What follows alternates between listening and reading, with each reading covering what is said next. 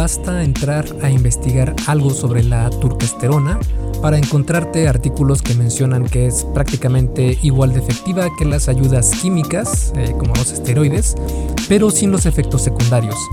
Y claro, después intentan vendernos su bote de turquesterona con un cupón de 20% de descuento. Sin embargo, el consumir cualquier tipo de suplemento nuevo siempre significa un riesgo. Riesgo de que el suplemento no tenga los estándares necesarios de pureza, calidad, higiene o incluso que no contenga lo que dice contener.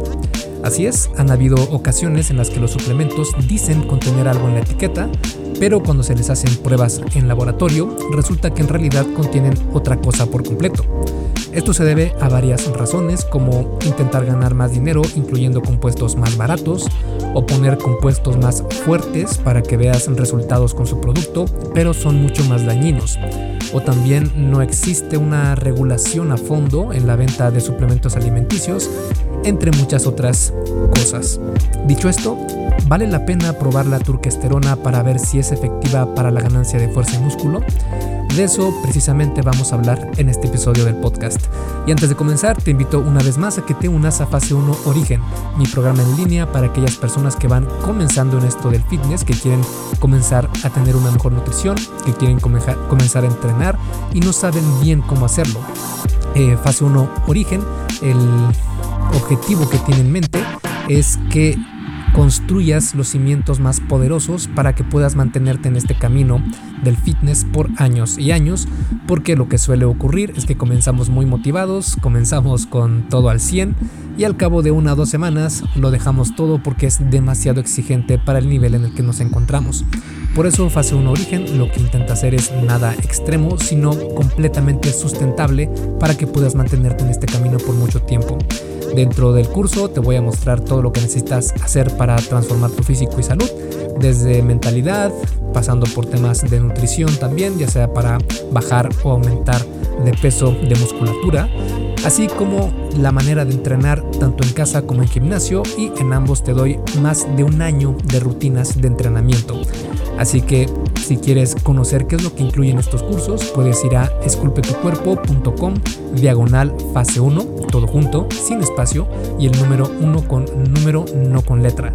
Fase 1. Y ahí vas a poder encontrar toda la información de lo que incluye este programa.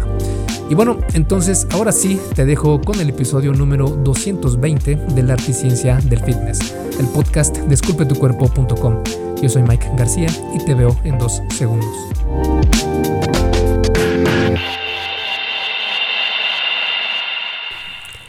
Para comprender qué es la turquesterona, primero tenemos que hablar de los ecdiesteroides. Los ecdiesteroides son el equivalente a las hormonas sexuales en humanos, como la testosterona, pero en insectos y plantas. Es decir, los humanos producimos testosterona, estrógeno o progesterona, mientras que los insectos, hongos y plantas producen ecdiesteroides, dentro de los cuales está la turquesterona. Existen dos tipos de ecdiesteroides, los suecdiesteroides y los fitoecdiesteroides. Los suecdiesteroides son hormonas que controlan la, mutación y metamorfosis de artrópodos, como son los animales con exoesqueletos, como los insectos y cangrejos. Y los fitoecdiesteroides son hormonas producidas por plantas y hongos como defensa contra los insectos que se alimentan de estas. Es decir, tanto en animales como tanto en animales con exoesqueleto como con las plantas y hongos, producen ecdiesteroides, pero con objetivos diferentes. En los insectos son necesarios para su proceso natural de ecdisis, que es la muda de su exoesqueleto. De hecho, es por este motivo de la ecdisis que se le nombró como ecdiesteroides. Las plantas, en cambio, producen este compuesto como mecanismo de defensa para inducir en los insectos que la comen una ecdisis prematura, provocando que muden antes su exoesqueleto, pierdan peso, sufran daños metabólicos y al final mueran. Existen muchos tipos de ecdiesteroides, más de 200, aunque los más famosos son la ecdisona, la ecdiesterona, la 20-hidroexiecdisona y la turquesterona. De estos, la gran mayoría no son bioactivos al consumirse de forma oral. Y de todos estos, la turquesterona parece ser la que tiene mayor potencial para el crecimiento muscular, Por eso es que se promociona mucho como el siguiente hit en los suplementos deportivos. Por estos motivos es que las campañas de marketing promocionan a la turquesterona como un esteroide natural, pero con la ventaja de que podrían no provocar efectos androgénicos ni impactar a las hormonas, como sí lo hacen los esteroides. Y no solo eso, mencionan que dentro de sus beneficios puedes encontrar que disminuye el colesterol, que incrementa la síntesis de proteína, que aumenta la masa muscular, disminuye el riesgo de osteoporosis, disminuye la proliferación de células cancerígenas, entre muchos otros beneficios. El gran problema con esta evidencia es que la mayoría de los estudios realizados con ecdiesteroides o turquesterona han sido en animales y no en humanos. Esto es importante porque los resultados en animales no significan que provocarán los mismos resultados en humanos. Pero entonces, ¿es efectiva o no la turquesterona? Hey, rápidamente, antes de seguir con el episodio, ¿me harías un favor? Si te está gustando lo que estás escuchando en este podcast, puedes compartirlo en tus redes sociales. Basta con que tomes una captura de pantalla o te tomes una foto y compartas la publicación en Facebook, Instagram o en cualquier otra red social mencionando el podcast El Arte y Ciencia del Fitness.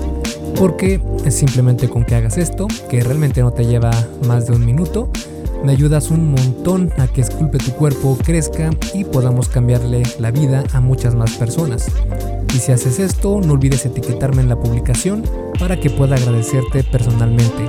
En Facebook estoy como blog Esculpe tu cuerpo y en Instagram como Esculpe tu cuerpo. Vale, sigamos entonces donde nos quedamos en el episodio. Y para eso podemos analizar la evidencia sobre este tema. Por ejemplo, una investigación realizada en 1988, donde se analizaron los efectos de los ecdiesteroides en la masa muscular, masa grasa y los niveles hormonales de los participantes durante 10 días. Cabe mencionar que los sujetos en este estudio tenían experiencia de entrenamiento. Los resultados mostraron que los atletas que consumieron ecdiesteroides incrementaron entre un 6 a 7% la masa muscular y disminuyeron un 10% su grasa corporal. Todo esto en solo 10 días. Esto es verdaderamente difícil de creer porque va en contra de toda la ciencia conocida al día de hoy sobre los efectos a muy corto plazo y con personas con experiencia entrenando. De hecho, estos resultados son mejores que los encontrados en hormonas anabólicas como los esteroides, lo cual levanta bastantes sospechas. En otra investigación, los científicos dividieron a 46 atletas en cuatro grupos. Un grupo fue el placebo, que tomó únicamente un placebo y realizó entrenamiento con pesas tres días a la semana. Después hubo otro grupo que fue el de dosis baja, que tomó 200 miligramos de ecdiesteroides y entrenó con pesas tres días a la semana también. Hubo otro grupo que fue el de dosis alta, que consumieron 800 miligramos de ecdiesteroides y levantaron pesas también tres días a la semana. Y también hubo un grupo de control que consumieron 200 miligramos de ecdiesteroides y no entrenaron con pesas. El estudio duró 10 semanas y al final los resultados mostraron que el grupo de dosis alta ganó 2 kilos de músculo y el de dosis baja 1.60 kilos. Esto es bastante impresionante y sospechoso también. Lo extraño es que el grupo que consumió el placebo y levantó pesas perdió cerca de 2 kilos de músculo, mientras que el grupo que consumió 200 miligramos de diesteroides y no entrenó ganó 200 gramos de músculo. En otro estudio se incluyeron a 45 hombres con experiencia entrenando. Se dividieron en cuatro grupos, de los cuales se les suministró un compuesto en específico con potencial para la ganancia de músculo, excepto obviamente al grupo placebo. Estos cuatro grupos fue el grupo ecdiesteroide, el grupo metoxiisoflavona, el grupo sulfopolisacáridos y el, grupo placebo. El grupo que consumió el ecdiesteroide no lo hizo con turquesterona exactamente, pero sí con un compuesto de estructura parecida, los resultados mostraron que después de ocho semanas de suplementación no hubieron diferencias entre los grupos ni en grasa corporal perdida, ni en aumento de fuerza, ni en cambios de niveles de testosterona. Pero un estudio más reciente, en 2019, sí encontró efectos en humanos al consumir turquesterona. En esta investigación se incluyeron a 46 hombres con al menos un año de experiencia entrenando. Se les dio un programa de entrenamiento por 10 semanas. Se dividieron en dos grupos, uno de ellos consumió Ecdison, que fue suplemento de turquesterona de la marca PIC, y el otro consumió un placebo. Y el grupo que consumió turquesterona también se dividió entre dos, eh, donde la mitad de los participantes consumieron dos píldoras de Ecdison y la otra mitad consumió ocho píldoras de Ecdison. Eh, los resultados mostraron que el grupo placebo perdió casi medio kilo de masa muscular, mientras que el grupo que consumió dos píldoras de Ecdison ganó 1.5 kilos de masa, de masa muscular y el que consumió 8 píldoras de Ecdison ganó 2 kilos de masa muscular. En cuanto a la fuerza, también hubieron incrementos significativos, donde el grupo de Ecdison, tanto los que consumieron 2 u 8 eh, píldoras, ganaron prácticamente 18, entre 18 a 20 kilos en sus levantamientos de pesas. Y el grupo placebo también ganó 16 kilos en sus levantamientos de pesas, para demostrarte una vez más cómo es de impresionante este efecto placebo. Dicho esto, eh, como podrías darte cuenta en ambos casos, tanto en ganancia de fuerza como en ganancia de músculo, las mejoras fueron notables aunque estos resultados son bastante extraños. Esto debido a que el envase del suplemento decía que contenía 100 miligramos de diesteroides por cápsula, pero cuando se hizo el análisis de su contenido en laboratorio, resultó que solo contenía 6 miligramos de diesteroides por cápsula, es decir, solo contenía un 6% de lo que decía contener, algo que pasa con muchos otros suplementos. Lo primero que se podría pensar es que la marca que proporcionó el suplemento haya agregado otros compuestos anabólicos más efectivos para demostrar que su producto funciona. Pero esto no es tan probable que haya pasado porque en el estudio se menciona que también realizaron pruebas antidoping de orina, de las cuales no hubo rastros de alguna sustancia prohibida. Entonces, ¿por qué se reflejaron cambios al consumir el suplemento Ecdison? La realidad es que no hay una respuesta sencilla a esto, pero es muy raro que un suplemento con solo 6 miligramos de esteroides haya logrado tales cambios significativos en fuerza y músculo. Tal vez hayan sido otros factores los que provocaron estos cambios en los participantes que consumieron el suplemento, como la motivación para entrenar, la nutrición que llevaban, el descanso o el estrés en su vida diaria, entre otros, eh, muchos otros factores que podrían haber influido. La evidencia de la eficacia de la turquesterona o de los esteroides en general sigue siendo muy confusa y para nada confiable. Por eso es que una investigación de 2018 de la Sociedad Internacional de Nutrición Deportiva dejó en claro que el consumo de esteroides no es recomendable como un suplemento para aumentar las adaptaciones de entrenamiento o desempeño físico. Y bueno, dicho todo lo anterior, existen algunos efectos secundarios de la turquesterona.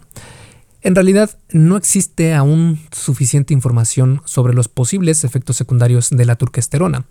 En roedores, los ecdiesteroides son tóxicos en dosis de 9.000 miligramos por kilo de peso corporal. La cantidad más alta utilizada en estudios en humanos ha sido de 800 miligramos, que equivale a unos 10 miligramos por kilo de peso corporal. Es decir, al día de hoy no sabemos con exactitud las dosis seguras para su consumo, pero parece ser que no tiene efectos secundarios severos cuando se toman dosis bajas. Aún así, hay que tener precaución con el consumo de nuevos suplementos. De hecho, yo evitaría su consumo hasta que haya más evidencia sobre su eficacia y seguridad para consumo humano.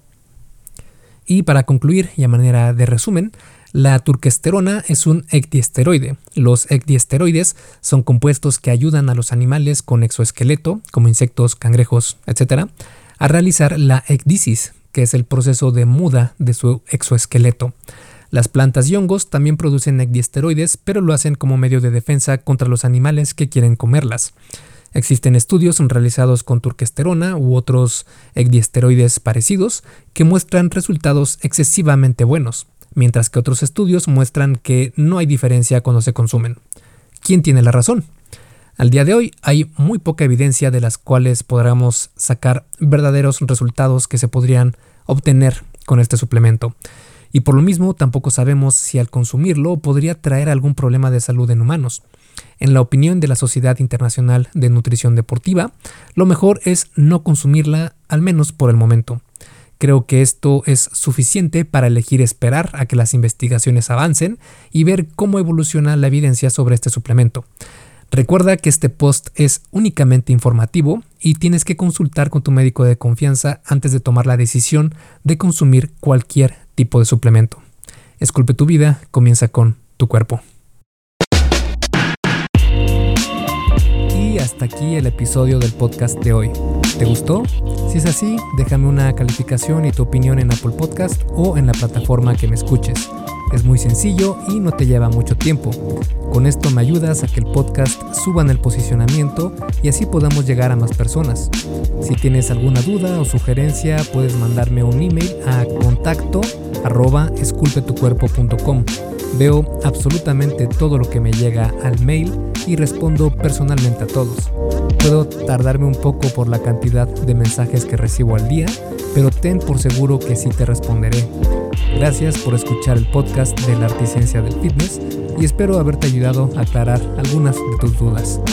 Y antes de irnos, si te gustó el episodio, entonces probablemente también te guste el curso por email que tengo donde aprenderás durante 7 días sobre fitness basado en ciencia. Puedes suscribirte totalmente gratis en esculpetucuerpo.com diagonal curso gratis. Todo junto y sin espacio. Curso gratis. Me despido y nos vemos en el siguiente podcast.